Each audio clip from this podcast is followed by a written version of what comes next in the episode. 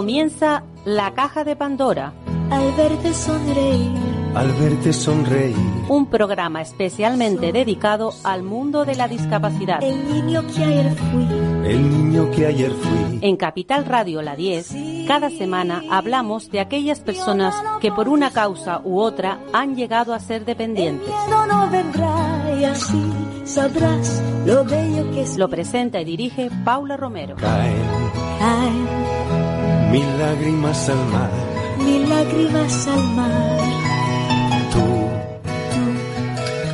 no me veas Hola amigos, estamos aquí como toda la semana hablando de discapacidad, de ese porcentaje de la población que, que necesita, necesita apoyo, ayuda, necesita gente solidaria, necesita pues muchísimas cosas y entre ellas proyectos nuevos.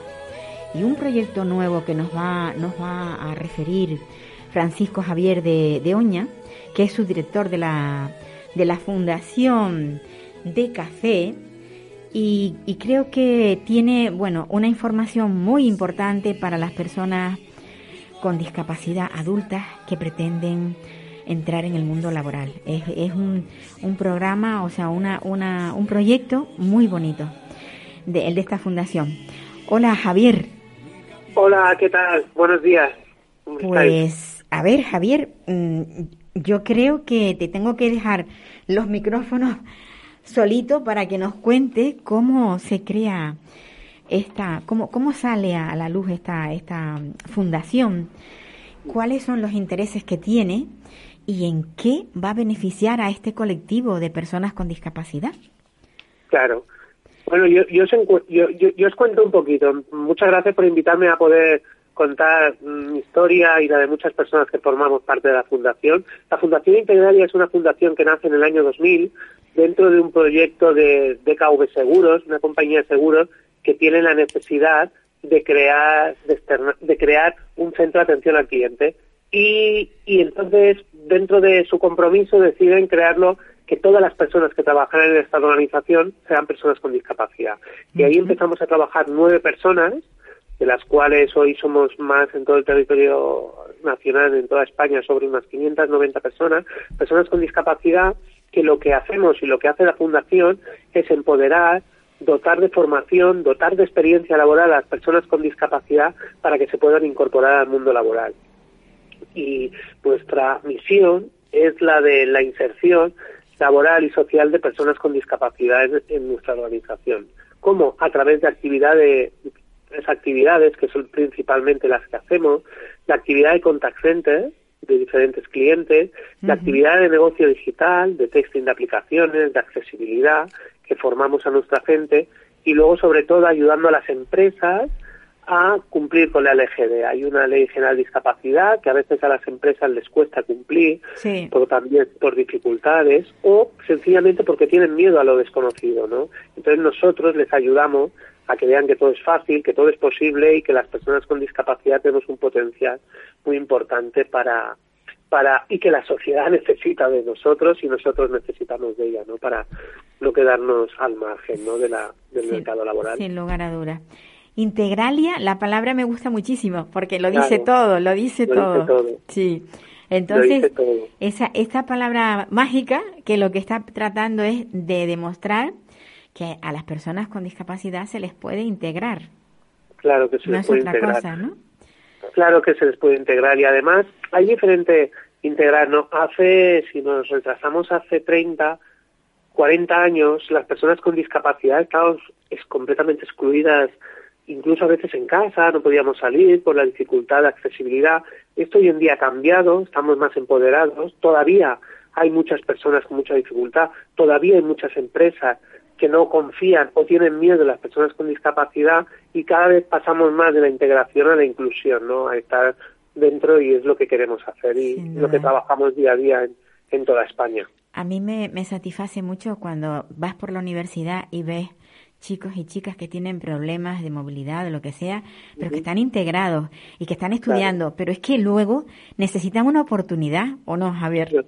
Claro, una oportunidad. Eso es lo que hacemos nosotros, ¿no? Y eso es un poco el proyecto que hemos hecho con DXC, esta empresa tecnológica, que también cree en la, en, en la capacidad, en el potencial de las personas con discapacidad y entonces lo que hacemos nosotros es primero ver las necesidades que tiene la empresa. Oye, ¿qué necesidad tiene nuestra empresa? Pues en esta necesito estas competencias.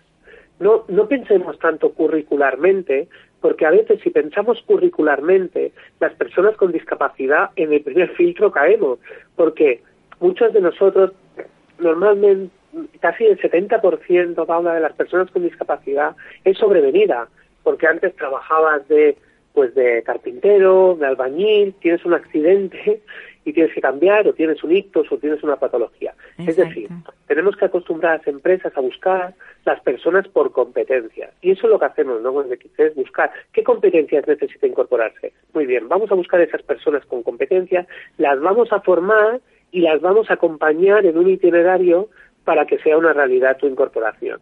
Porque sí que es verdad, ah, necesitamos, y lo digo yo personalmente porque tengo una gran discapacidad, tengo una tetraplegia, un acompañamiento, un acompañamiento, una confianza, un, oye, que seguro que hay personas que no la necesitan.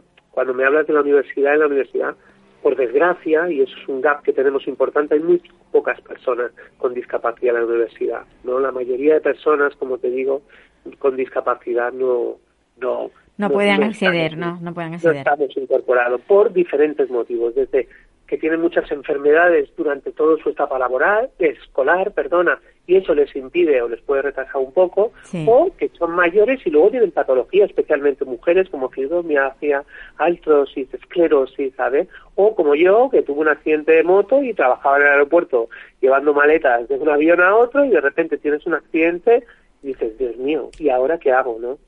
Eso, o sea que al final tenemos que, acostumbrar a formar y eso es lo que hacemos principalmente en Integralia, formar, acompañar y sensibilizar a las empresas para que apoyen la discapacidad. Y somos 590 y más de, durante estos 20 años, más de 2.500 personas han pasado por el proyecto de la Fundación. Genial.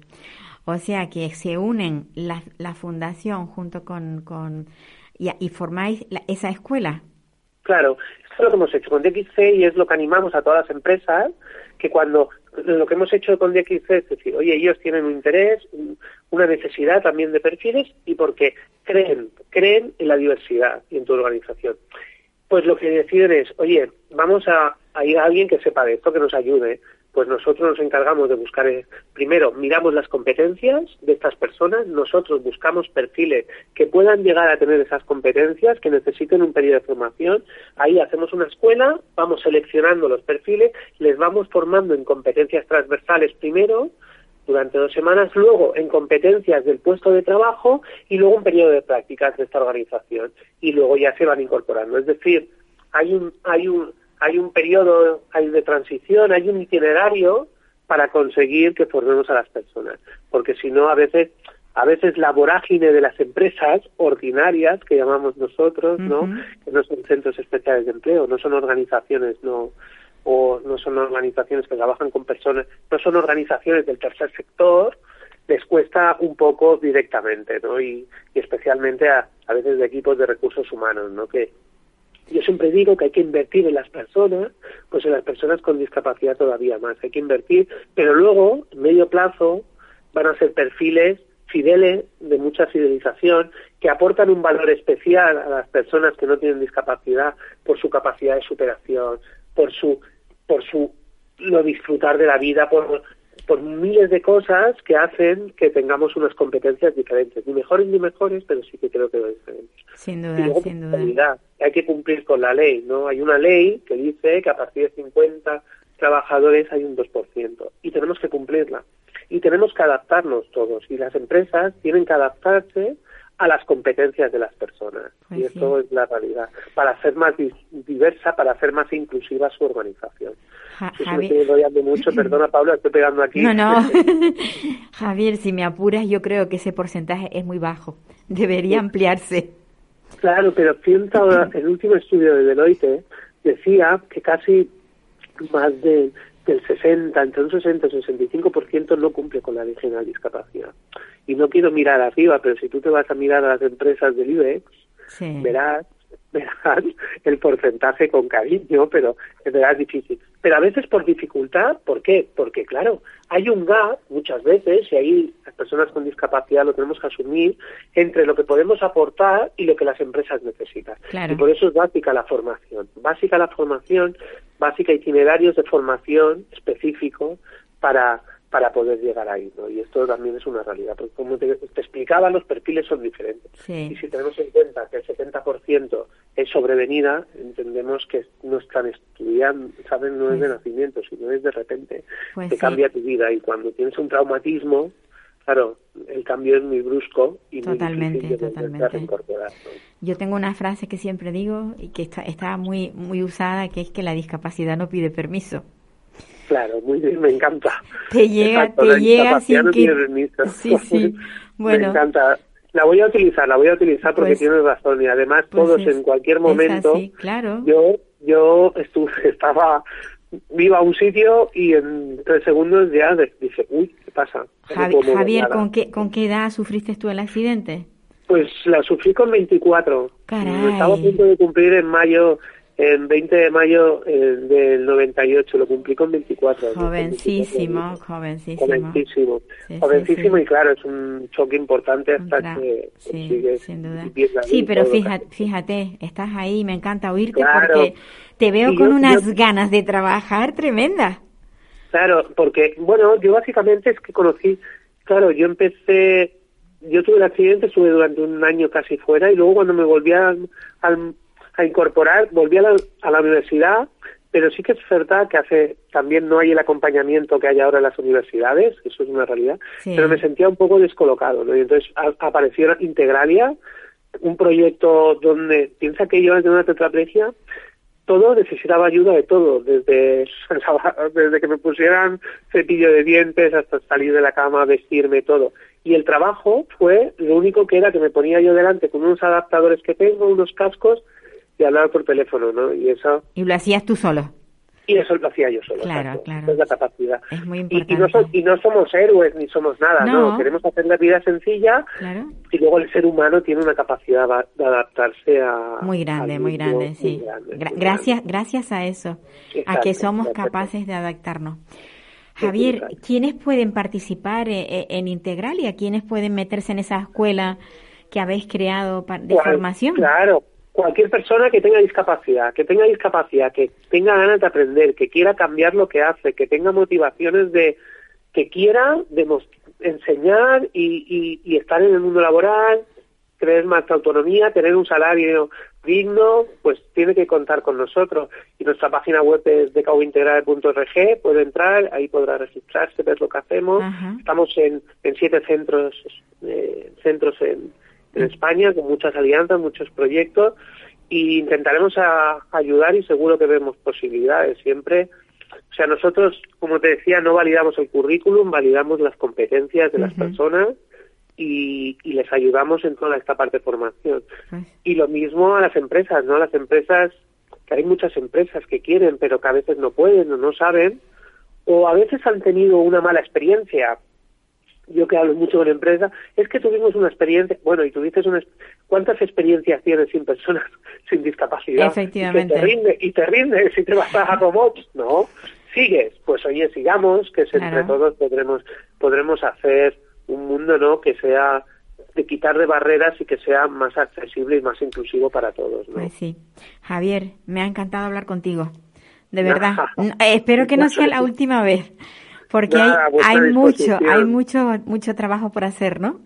Mucho, mucho Sí, por sí, trabajo. sí. Se ha hecho mucho, se ha luchado mucho. Las, las entidades sociales, la ONCE, organizaciones luchan cada día mucho, pero hay mucho por hacer todavía. Sí, sí que lo hay hay. mucho de que sensibilizar y hay mucho, y sobre todo en las escuelas, ¿no? Yo a veces pienso, si a los niños los, los enseñamos que la diversidad es riqueza, cambiaremos el mundo en, en 30 años, ¿no? Yo Seguro, creo que, pero seguro. en todos los sentidos, ¿eh? Con discapacidad, con diversidad, con género, con origen, con religión, con todos, y lo conseguimos Se- cambiar. seguro, seguro. Un abrazo muy fuerte. Muchas gracias a vosotros y a vuestra disposición siempre. Venga. Gracias. Oh, qué bonito, qué bonito eh, ver cómo la gente con discapacidad puede integrarse, puede trabajar y sobre todo Qué bonito el ánimo que tiene Javier de Oña, que lo veo tan animado, tan con tantas ganas de trabajar. Una persona que, que como decía, incluso necesita ayuda máxima porque son, eh, o sea, en, lo mínimo que, que, tiene que tiene que hacer una persona necesita ayuda y se siente muy bien con su trabajo. Bueno, pues ahora nos vamos a acercar a hasta la comunidad valenciana porque allí tenemos a Pilar García. Ella, ella es tesorera de una plataforma muy grande que hay en España, la plataforma estatal de familiares y usuarios de residencia. Y es una persona muy combativa, de esas personas con las que nos gusta encontrarnos, porque, porque son las que aportan, aportan mucho a, nuestro mundo y sobre todo en el mundo de las personas necesitadas. Hola Pilar. Hola Paula, buenos días. Pues, encantada de hablar contigo. Yo también, ¿cómo pues, estás? Pues muy bien, muy bien. Estamos aquí hablando de lo que siempre hago todos los martes, hablar de discapacidad. Bueno, lo hago a través de, de, la radio, porque yo me paso el día de todos los días de la semana hablando de lo mismo. La verdad es que, es tremendo, pero bueno, es así. Muy no bien, nos queda. Muy bien. Pilar, eh, ¿qué, ¿qué impresión te llevaste de la, la manifestación que hubo el, el sábado en Madrid? Bueno, totalmente positiva. Yo vine súper contenta. No, todavía no he asimilado. Todavía tienes la eh, resaca.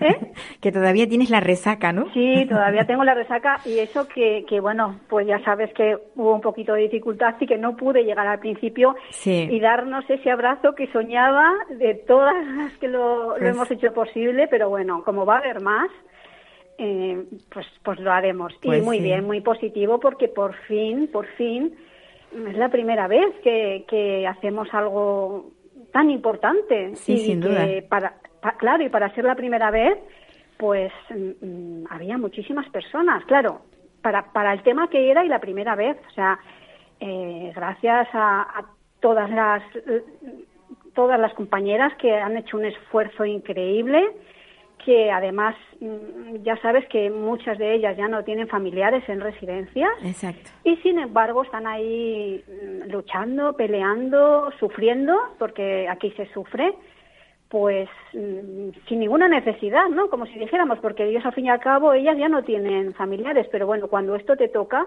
y cuando eres sensible, da igual que los tengas que no, hay que luchar y, y, no podemos permitir que, en el siglo XXI esté pasando lo que, lo que está pasando. Yo creo, yo creo que... cuando, cuando te pasa, mm, tienes la semilla ahí dentro y aunque, aunque se, no tengas ya tu familiar, ha germinado dentro de ti. Correcto, correcto. Y, y ha hecho de una forma, o sea, se ha enraizado de tal manera que necesitas ayudar y, apoyar a los demás porque saben lo que es. Mm. Exacto. Muy bien. Estamos, estamos hablando para quienes, porque claro, yo he dicho la manifestación, bueno, una manifestación maravillosa que ocurrió el sábado en Madrid. Venían de toda España, 19 organizaciones se reunieron en Madrid con sus representantes para alzar la voz contra el, bueno, pues contra todo lo que está haciendo mal, eh, que están haciendo mal los que llevan las residencias, los que gestionan las residencias. Entonces ahí nos hemos tenido que, unir para alzar la voz, como decía, y, decir que, que un cambio puede, puede surgir, pero siempre y cuando estemos unidos y seamos capaces de luchar. Yo creo que es una batalla que está empezando. Este es el comienzo. Sí, sí, sí. Totalmente de acuerdo. Este es el comienzo y además un comienzo muy esperanzador porque, como te digo, hay personas que están ya mucho tiempo en sus comunidades, no acaban de empezar ahora, como por ejemplo nosotros que Recoba es de reciente formación, a, pesar de que ya había personas trabajando como Esther y eh, Paco y José Luis, eh, ya llevaban tiempo trabajando y que son nuestro faro Mm, pero claro, estábamos todos pues como un poco desconectados, ¿no? Y bueno, gracias a nuestro querido Paulino, que fue, ha sido el nexo de unión de toda España, porque de, alguna manera cuando teníamos esas inquietudes y estábamos solos, siempre por internet nos aparecía y al final es el que ha unido esta gran familia, ¿no? Sí, sí, la verdad es que sí. Claro, entonces, pues, bueno. El alma mater. El alma mater, correcto. hay que, hay que llamarle así. Correcto, y además esto es que es esperanzador totalmente y bueno, nos da una fuerza tremenda para seguir, porque esto es solamente el principio, efectivamente. Sí, sí, yo, aquí yo digo, esta, esto es una gran batalla que la, la hemos comenzado el día 17 de septiembre, aunque hubieran habido pequeñas batallas en, en, las comunidades, pero esta grande, donde es que ha sido excepcional realmente que se reunieran tanta gente. Y luego el, la afluencia fue bastante masiva para ser la primera vez. Correcto, para ser la primera vez y un tema como, como es este, mm, es impresionante. Vamos, yo vine encantada, encantada. y a mí me pasó lo mismo. Y bueno, y, y, conoceros a, todas fue fantástico. Sí, sí, fue, Yo creo que ese día va a quedar en la mente de todas nosotras y, bueno, es tan maravilloso contar con, con personas así, tan luchadoras y, y, por estas que, que, bueno, que el maltrato no acaba con las residencias y con los centros eh, donde están también las personas jóvenes de, con, discapacidad. El maltrato no acaba ahí, el maltrato continúa en, en los hospitales. Y te digo esto porque recién eh, han tenido que, que operar a, mi mamá, ya sabes, y ella eh, entramos la víspera del puente de, de agosto y entonces eh, el médico, el traumatólogo, dijo, bueno, tengo un puente por delante y 30 operaciones. ¿Cómo? Mm, claro, una persona demenciada, 94 años, pues bueno, no nos daban fecha para la operación, un día, otro día, otro día, otro día, hasta que tuve que poner una reclamación y efectivamente al decimotercer día de estar en el hospital, una persona demenciada con la cadera rota, imagínate. Tantos días pues con esa cadera rota que duele, que duele. Hombre, por favor, para cambiarle el, pañal, para asearla, para incorporarla para comer, o sea, parece mentira, ¿no? Y, bueno, eh, o sea, que no solamente es ahí en los centros, sino que continúa, porque claro, como que son mayores, pues nada, vamos a ver si cogen una bacteria o algo y bueno, ya se marchan y bueno, pues ya está. Y si quieres, Paula, si no te importa, te puedo decir la contestación que he recibido del hospital. Sí, sí, no, es que realmente, realmente es muy importante que, es lo, que lo digas, es muy importante. Sí, sí, sí. Entonces te, te cuento, justo la recibí ayer y bueno, ya no te digo nombres de personas y tal, eh, pero te digo, la contestación es, eh, bueno, le comunicamos que tan solo puedo pedir disculpas por el retraso de la intervención debido a la sobrecarga de pacientes traumáticos quirúrgicos que hubo esos días, contando además con recursos de personal, de camas hospitalarias y quirófanos escasos para poder solucionarlo.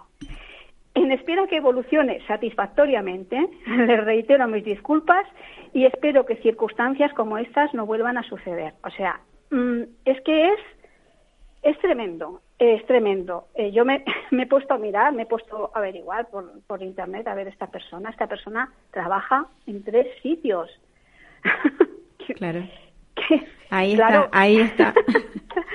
Entonces, ¿cómo va a tener tiempo para, para organizar eh, las operaciones de, de, los abuelitos que están con 90, a partir de 90 años? Sí, claro, en fin, mm, sin comentarios. Yo creo que, que a buen entendedor eh, con pocas palabras bastas. Correcto. Entonces, sin duda, Ya, o sea, me ha venido muy bien tener esta carta porque, porque son, los maltratos no se quedan en los centros, sino que continúan más allá. Yo recuerdo que vi la, la película La balada de Narayama cuando era muy jovencita y salí horrorizada. Y me dije, mm, yo voy a cuidar a todo el mundo que pueda. Primero a mis padres, claro, por supuesto, pero a, a todos los abuelitos que hay en mi en mi familia, aparte de toda la gente que me rodee, porque para mí me impactó tanto. Y estoy viendo que ahora mismo está sucediendo lo mismo. Lo mismo, lo mismo. Lo mismo, y, es desolador porque em, estas personas que han levantado un país, que han luchado, que nos han tenido, que han tenido hijos, que, que lo han aportado a la sociedad, que ahora estén recibiendo este trato, o sea, me parece totalmente inhumano. O sea, yo he discutido con, con muchos políticos cuando es el Día de, los Derechos Humanos, el 10 de diciembre, cuando se hacen tantas mm, concentraciones para apoyar ese día que me parece muy bien y yo he discutido con ellos diciendo, bueno, todo eso está muy bien, pero es que ahora tenemos lo mismo en las residencias. Estas personas que se nos están yendo por, la, por las alcantarillas, que se nos fueron con el COVID, con lo que ya sabemos lo que pasó, ¿Queréis decirme que ahora no podemos hacer nada por ellos? ¿Qué tenemos que, hacerles homenaje? Cuando pasen 100 años, ¿qué es lo que ha pasado con las personas que tenemos en las cunetas? Me parece tan injusto y tan cínico porque están aquí y hay que luchar ahora. ¿Cuándo les vamos a hacer homenaje? No va a merecer la pena. El homenaje es atenderlos ahora y luchar por eso. Hasta que tengan pues, vida, sí, sí. Correcto, correcto.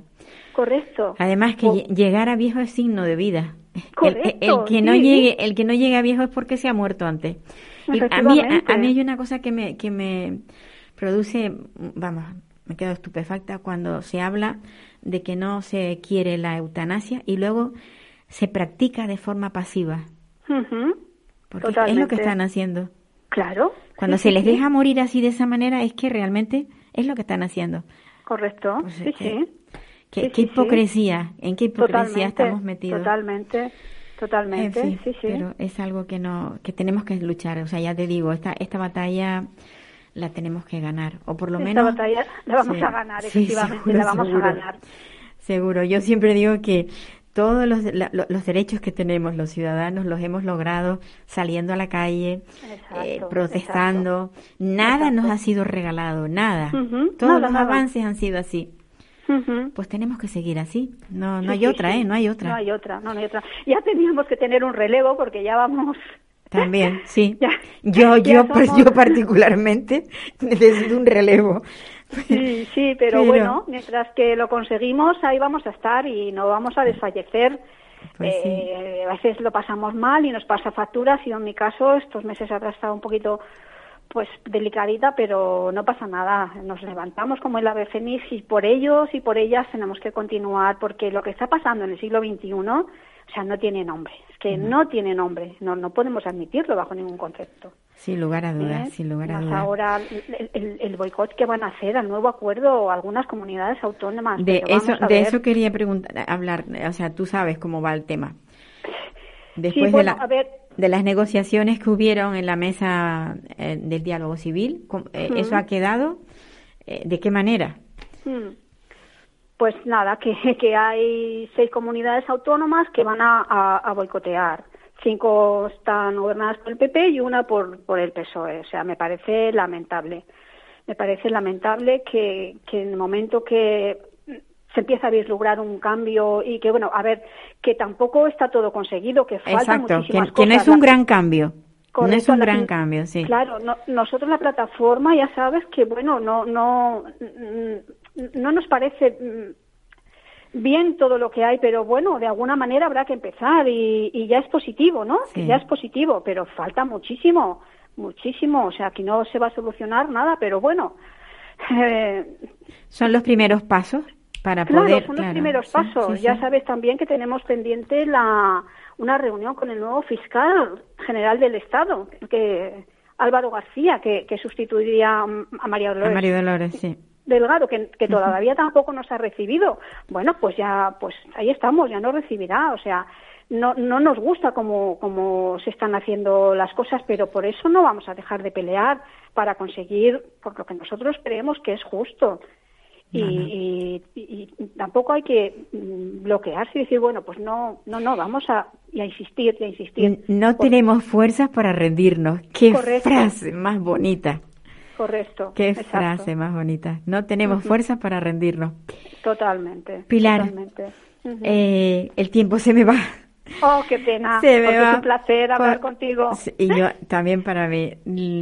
La verdad es que, bueno, que hay muchos días por delante que podemos seguir hablando, pero bueno, yo, tengo marcado el tiempo. Muy bien. Y no me y no me no, me sobra. Un abrazo muy fuerte. Un abrazo muy grande. Cuídate mucho. Y, nada, tú también. Seguimos en contacto. Muy bien. Ven, muchas gracias por, por llamarme, Paula. Hasta luego. Hasta pronto. Chao. Chao.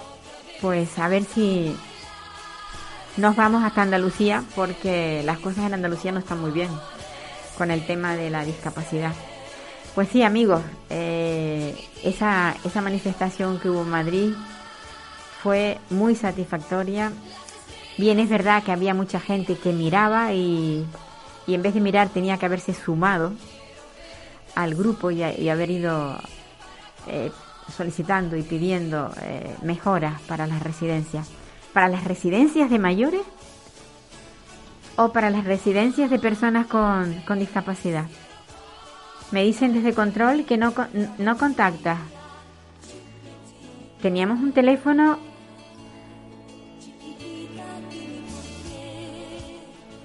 Parece ser que sí. Esto es el directo. Estamos tratando de, de contactar con, con Antonio Guerrero de la fundación que lleva su nombre en, en Andalucía. Vamos a ver si conseguimos si conseguimos contactar con él. Si no es así, tenemos tenemos problemas. No lo... Ajá. Es que seguramente, seguramente puede, poder, podría ser que estuviese en alguna reunión, no lo sé. La verdad es que sería complicado, sería, vamos, bastante complicado que no nos lo, no nos lo pudieran poner al, al teléfono. Pues como les decía, el sábado mm, eh, hubo una gran manifestación y, la verdad es que el, merecía la pena. Eh, las reivindicaciones eran sencillamente tratar de que en las residencias se trate bien a las personas mayores como a las personas con discapacidad. Porque lo que no cabe la menor duda es que las personas que están en residencia no están porque quieren estar sino porque no queda más remedio. En, algunas, en algunos momentos de la vida de una persona cuando es dependiente, pues no puede, no puede vivir eh, con su familia por las causas que sean y terminan en, en, una, en una residencia con Alberto Toledano. ¿Puedes poner con Alberto Toledano? Sí. Bueno, veo que veo que no que no, no estamos pudiendo contactar con con la fundación de Antonio Guerrero. Esperemos que, que haya facilidades con, con Alberto Toledano. Alberto Toledano, que es, un, es el padre de un niño con autismo, una persona muy combativa también.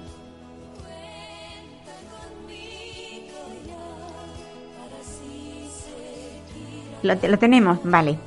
Bueno, pues tenemos a Alberto Toledano. Hola Alberto. Hola, ¿qué tal? Buenos días, ¿Cómo andamos? ¿Cómo andamos? Muy bien. Tú siempre, tú siempre tratando de, de luchar y de, y de y de poner ese granito de arena para, para que las cosas mejoren dentro del mundo de la discapacidad. Ahora estás Pues inmerso en, en una recogida de firmas. Sí, pues hice una iniciativa en el chain.org por el tema de que no sé si, si nuestros oyentes saben que que en el aeropuerto de Tenerife Norte, pues ahora parece ser, bueno, parece ser no, es así, se ha empezado a cobrar por ir a recoger eh, a raíz de, las mejoras que hicieron, pues digamos que es lo que es la carreterita de están los taxis al lado de la terminal, pues se empieza a cobrar, si superas 10 minutos, pues pues te cobran, te cobran dinero por ir a recoger a alguien. Entonces yo le he hecho una, una sugerencia a ENA de que tuviese en cuenta las personas con, con movilidad reducida.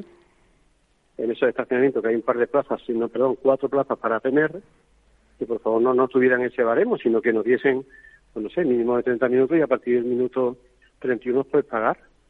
Y me contestaron de que, de que no. O sea, no no así tasativo, pero que en las plazas de abajo había en el garaje cubierto había sitio PMR que había que abonarlo. Y no considero correcto. Así que le voy a contar a los dientes no sé, así que no te da tiempo. Una persona con discapacidad motora tienes que quitar el cinturón, tienes que bajar la rampa, tienes que bajarlo, acompañando a la terminal, y en 10 minutos es insuficiente, claramente. Claro, claro que sí. Y, estamos intentando a ver, a ver si puedo conseguir que por lo menos, entre todos, eso, por lo menos, que ya digo, que menos de 70 minutos. Sí, sí, para, para el, ir y venir. Y esto, esto, esto corresponde a ENA. Sí, sí, yo he presentado, presenté la, la sugerencia a ENA, me contestaron y a la vez fue curioso porque me mandaron un mensaje privado, eh, diciéndole que le informara que por favor le mandara el número de placa de mi coche y tal y cual. digo, vamos, vamos. No le, ni les he contestado, obviamente, ¿no? Para dejarte los 30 minutos a ti solo. por lo que se ve, además yo tengo una cosa, yo con Héctor mm, tiene otra discapacidad que, bien sabes, tiene autismo, pero no tiene una discapacidad motora. Yo claro. Héctor no, pero es que se me parte el alma cuando veo a la gente allí y eso no puede ser, no, no puede ser. No, se debe consentir eso. Y además, mm, y más cuando en la planta de abajo vienen autoridades, vienen, vehículos para las autoridades, vienen las guaguas, vienen los, los taxis estos privados, sí. los VTC, como se dicen en ¿no? Y vienen allá a recoger a, a las autoridades, que me parece fantástico, muy bien, pero que tengan esa diferencia con nosotros también. Así que, oye, si empatizamos con ellos, porque no empatizamos con la gente que realmente lo necesita más, ¿no? Sin lugar a dudas. lo que, lo, que, estamos ahí en esa lucha. Lo, lo que pasa, eh, Alberto, es que eh, yo, yo pienso que no se piensa en el, en el, y valga la expresión, no se piensa en este colectivo. Este colectivo está muy abandonado. Tú, tú que estás inmerso en él, lo sabes. Sí, sí, sí, eso, eso vamos, eso tiene, tiene uno, lo que pasa que claro, si entre todos hiciéramos algo, entre todos mm, eh, nos apoyáramos más, hiciéramos más fuerza, por lo mismo se cambiaría algo. Yo, yo entiendo que a veces es luchar contra Goliat, ¿no? Pero hay que empezar por algún lado. Es que lo que no puede ser es que te pinten ahí en la señalización de PMR y ya hemos cumplido. No, oiga, no se trata de eso.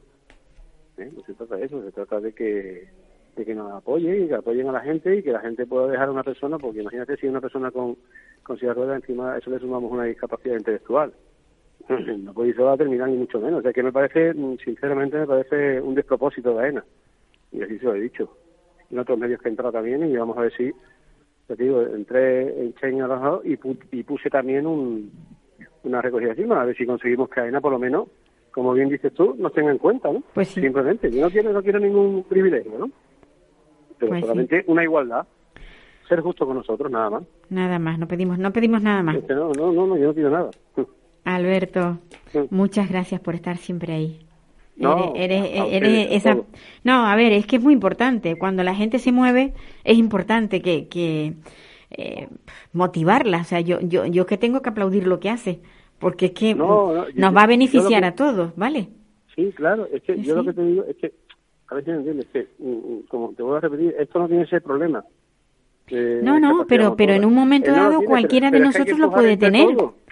Pero es que hay, que hay que empujar entre todos. Claro, claro que sí es que si todo, si todo, que en España son, hay cuatro millones de personas con discapacidad. Ojo, cuatro millones. Si nos veríamos, seríamos, vamos.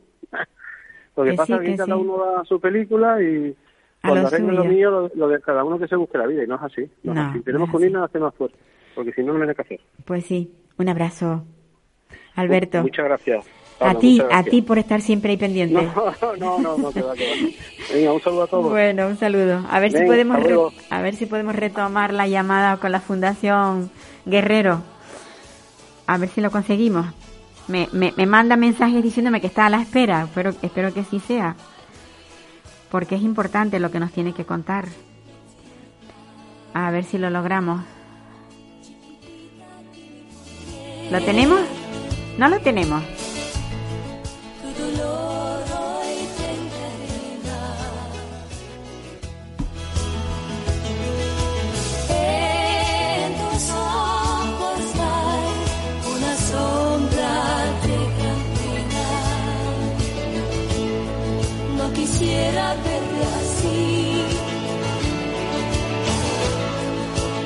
Aunque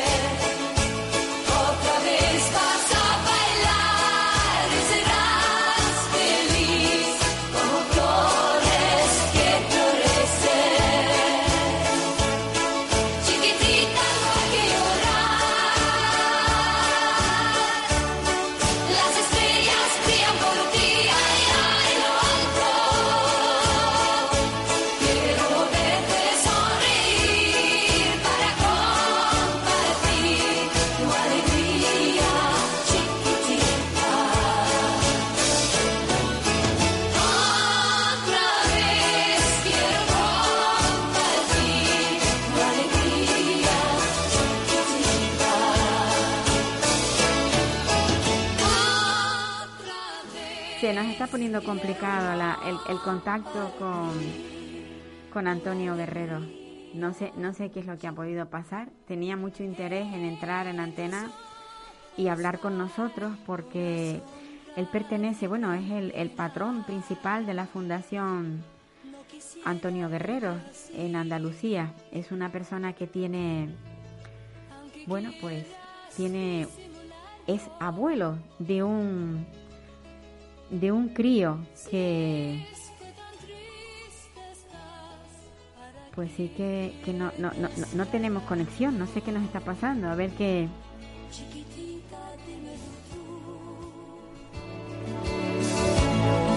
En mi.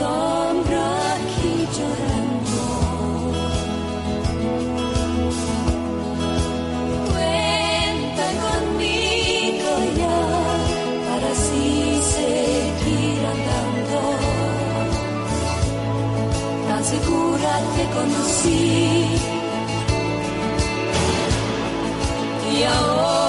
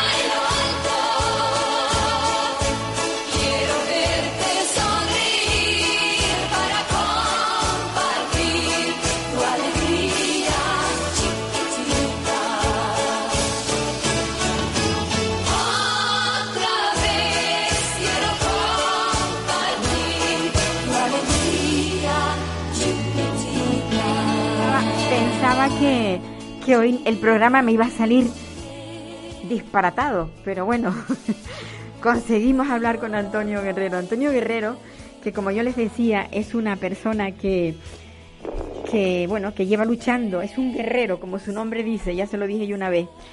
Es el fundador de, de su- la fundación que lleva su nombre, pero este hombre lleva mucho tiempo luchando. Eh, Él, él tiene un nieto y a raíz de, de, bueno de que vio cómo funcionaba todo en torno a la discapacidad pues se ha movido para que para facilitar a las personas que tienen discapacidad la vida hola Antonio Buenas tardes, Paula. Hemos resuelto los problemas técnicos. están resueltos sí menos mal porque es que llevamos llevamos bueno como cinco o seis minutos que no había que no había forma No había forma. Sí, sí, Bueno. sí. Bueno, Antonio, yo es que me, me- me he quedado sorprendida cuando he visto que hay mucha, o sea, hay una cantidad de plazas neces- que se necesitan en Andalucía, como 5.000 plazas. ¿Eso es un titular o es una realidad? No, no, eso es una realidad. Eso, eso es una lista de espera que está ahora mismo y, y si me apura, Paula, eh, sí, eh, podría ser incluso superior. ¿eh? Superior a los 5.000. Eh, en la legislatura del gobierno anterior, la atención temprana, eh, pues no se gestionó con la agilidad que, que debiera. Sí. Eso unido a que, bueno, es una realidad social que hoy se está produciendo más embarazos asistidos que embarazos naturales. La edad de la edad de media en la maternidad eh, se ha disparado, aunque oficialmente está en 34 o 35, pero es porque la media la han bajado los inmigrantes y la población de etnia gitana, pero realmente está en torno a los 40 años. ¿Qué es lo que pasa con esto? Bueno, que ha caído el número de índice de natalidad, pero ha se ha incrementado el número de, de niños que, y De niñas que vienen con trastornos. con necesidades especiales. Exactamente, con necesidades, incluso, bueno, embarazos que hace 8 o 10 años no llegaban a término o llegan a término, pero con unas condiciones que, que, bueno, pues que necesitan esa atención durante el resto de su vida, en muchos casos, y en otros, pues durante algunos años. Pero realmente el número es muy importante, el número está creciendo. Y eso te lo puedo decir porque el comité científico mío, tú sabes que, que es muy reputado, pues lo hablamos y lo, y lo vemos y ellos y habéis hecho un estudio y habéis visto que este es el yo a mí lo que me sorprende muchísimo es que mm, no sé por qué cuando hay cambios de gobierno las cosas tienen que cambiar. Deberían de cambiar para mejor. Pero en ocasiones tengo la impresión de que cambian para peor. En ocasiones cambian para peor y, y, y después además en este tema de el tema de la discapacidad que es un tema que aunque parece ser que está de moda y que ahora todo el mundo habla de la discapacidad y tal pero sí es cierto que se habla en la calle en las asociaciones en, y en otros sitios cuando tú llegas al gobierno pues los gobiernos entienden que la discapacidad, pues bueno, hay que darle algunas ayudas, pero que bueno, que en definitiva es casi un pozo sin fondo que lo que eches ahí no va a revertir en la sociedad. Craso error y ahí nos da idea de la talla de los políticos que tenemos, ¿no? Cuando entienden que una persona que padezca autismo, Asperger, algún tipo de parálisis cerebral o cualquier otro tipo de, discapacidad, eh, sea orgánica, sea, eh, pues puede ser perfectamente útil a la sociedad. Pues entienden que no, que es un dinero tirado a la basura. Y entonces, ¿qué es lo que se va? Pues se va en plan cicatero, se hace, eh, se sacan leyes, a mí me siete años sacar la ley de atención temprana en Andalucía. Vosotros que la habéis aprobado hace poco y ahora no tenéis eh, el, el circuito de los CAI donde los niños puedan puedan ir. Y no, no, nosotros, es que no, hay dotación. Si no hay dotación, no puedes Claro, hacer nada. no hay dotación, pues entonces es un es un canto de serenas, ¿no? Eh, y nosotros, por ejemplo, que la ley, que bueno, que ahora va a entrar en el Parlamento, pero la ley no deja de ser ahora mismo un deseo precioso, muy bien escrito, pero si vas a la realidad, si vas al, al día a día, si vas a los colegios, pues te encuentras ahí desde el bullying, el ciberbullying, que es lo peor que se ha podido eh, encontrar. Seguimos con el primer eh, primer eh, causa de muerte entre la población entre 15 y 25 años sigue siendo el suicidio, por encima del- de los accidentes de circulación, de los accidentes de moto y en la, y en la discapacidad aún más. Te encuentras a familias a las que hace meses que no las ves sonreír, te encuentras a niños que, que, que están deseando de que llegue la hora de salir de clase y, y- y están temiendo a que amanezca porque no quieren ir a un entorno que les es hostil. Entonces tenemos que trabajar muchísimo desde todos los sitios. Lamentablemente, pero es así. Y sobre todo tenemos que atender a toda la población. Esos 5.000 niños que están en lista de espera están perdiendo cada día una pequeña oportunidad. oportunidad Sí, sí, de sí. Y las familias las estamos estresando a tope. Y las familias se nos rompen siete de cada diez, Paula, antes de que el niño cumpla los 10 años. Eso es un auténtico drama social. Sí, eso también. Sin duda, mm, una familia que tiene un hijo con algún problema, lo que necesita es un apoyo, no un abandono, porque lo que se ve es la sensación de abandono que tienen, porque no es lo mismo nacer en el seno de una familia pudiente que no pudiente, y eso eso sí lo ves tú a menudo. Es, mm, eso, esa es la mayor de las discriminaciones que hace, que hace quien sea. Efectivamente, si naces en el seno de una familia pudiente, pues vas a recibir atención todo lo, Todo que te, el resto de tu vida. el gran drama, y yo ahora estoy donde ya he pedido sentarme, y hoy desde el día 4 que pedí, hoy me han dicho que me va a recibir lo antes posible, es entrar en la segunda infancia. Vamos a ver, en- cuando el niño cumple 6 años, deja de recibir atención temprana, pero no se produce el gran milagro de la curación espontánea. El niño sigue padeciendo autismo, sigue padeciendo parálisis cerebral, sigue padeciendo síndrome de Down, etcétera, etcétera. Pues ya se le retiran todas las ayudas y ahora entra lo que se llaman las becas del ministerio. Las becas del ministerio, eh, que cada vez la está dando a- con unos umbrales de renta más bajos, quiere decir que es que mm, con que tengas un sueldo medio que que no te llega casi a final de mes, te niegan la beca y el niño queda a merced del patrimonio familiar. Y entonces entramos lo que tú has dicho antes. Si hay dinero, el niño va a ir a, Mejor, a- claro. a- a recibir sus terapias y si no hay dinero, es un niño que le va a resultar al, al sistema súper caro en el futuro. ¿Por qué? Porque cuando sea adolescente va a tener continuas entradas y salidas de los hospitales. Nos va a desarrollar posiblemente obesidad. Nos va a desarrollar colesterolemia, posiblemente. y aparte de otra serie de trastornos, con lo que cada entrada y salida del hospital, eso es carísimo para, para el sistema. El Banco Mundial de Desarrollo, que es de la ONU, nos dice que por cada dólar o por cada euro invertido en atención temprana, revierten 17 dólares en la sociedad. Pero claro, aquí no pensamos en la próxima generación, sino en la próxima elección. Y entonces ese es el gran problema, que los gobiernos no invierten lo, lo necesario para el futuro, para que lo vean nuestros nietos y no y no lo quiero ver yo para el mes que viene. No, sé, esto no es así. Y, y entonces hasta que no seamos capaces de zarandearlos, eh, es, es una difícil solución, Paula. Mm, Yo veo que la lucha tuya es muy grande, pero ¿te sientes solo? No, me siento solo. No me llaman todos solo. los días de toda Andalucía. Ahora has visto el congreso que vamos a, el congreso de eh, parálisis cerebral que vamos a organizar en Sí, lo, febrero. lo he visto, lo he visto. Me Sí, parece una ya. buena, una buena medida. Y además viene el presidente de la Academia de Estados Unidos de Parálisis Cerebral, el de Europa, el de España, el de Sudamérica. El presidente de la Junta de Andalucía ha, ha aceptado estar en el, en el comité de honor.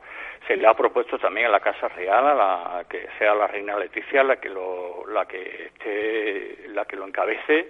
No nos han dicho que no, nos han pedido una serie de datos que se los vamos a dar y queremos que Andalucía sea uno de los ref- grandes referentes en parálisis cerebral porque es una de las grandes es uno de, la- de los de las grandes mm, eh, de- digamos ramas Sí. en que de los últimos 20 años más ha cambiado. Se ha pasado del concepto de hace 20 años, pues esto era un medio vegetal, a decir, no, oye, pues resulta que no, que tiene una actividad cerebral, que tiene, son capaces de, que- de, de, de- de- de tener su propio pensamiento, su propio proyecto de vida, etcétera, etcétera. Por eso le, llamamos abordaje multidisciplinar, porque eh, la primera ponencia es cómo ha cambiado y evolucionado la parálisis cerebral en los últimos 20 años, ¿no?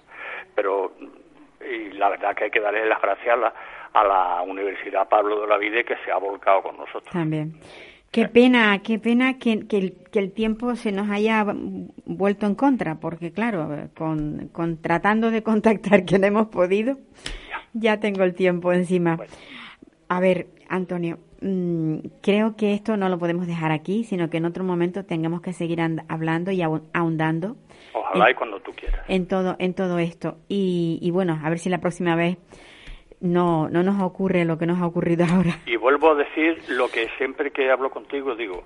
Eh, ya le he ofrecido en bastantes ocasiones dotar al archipiélago canario completo, desde el lugar más pequeño al más grande, de centros para poder atender a los niños. El gobierno canario nunca me ha contestado No te ha ni siquiera sí ni no, ni déjeme usted tranquilo, sino simplemente lo ha ignorado. ignorado que, bueno que no es peor, pero no es peor el gobierno canario que el de cualquier otra comunidad autónoma, ¿eh? no yo creo que Son eh, todos iguales. el olvido el olvido Exactamente. el olvido. pues nada oye sigue adelante Antonio Paula, que cuando quieras estoy para, para ti, para tus oyentes. es una es una buena labor es una buena labor amigos queridos oyentes se nos va el tiempo la verdad que pido disculpas por este lapsus que ha habido de conexiones que no no había manera porque lo que pasa con el directo si esto hubiera sido grabado no se nota lo que ha pasado pero como era en directo pues los tenemos ahí. Bueno pues la semana próxima estaremos nuevamente y y recuerden cuidarse todavía porque el virus anda por ahí. No quiero ir, pero esto es lo que hay.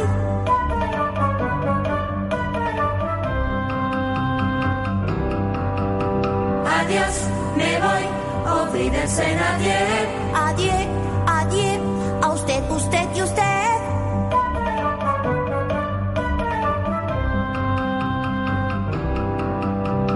Adiós, me voy, olvídense señor Juan. Me voy si hoy por fin pruebo el champán. ¿Puedo? No. Me voy, goodbye, olvídense en adiós. Me voy con un suspiro y un adiós. Adiós.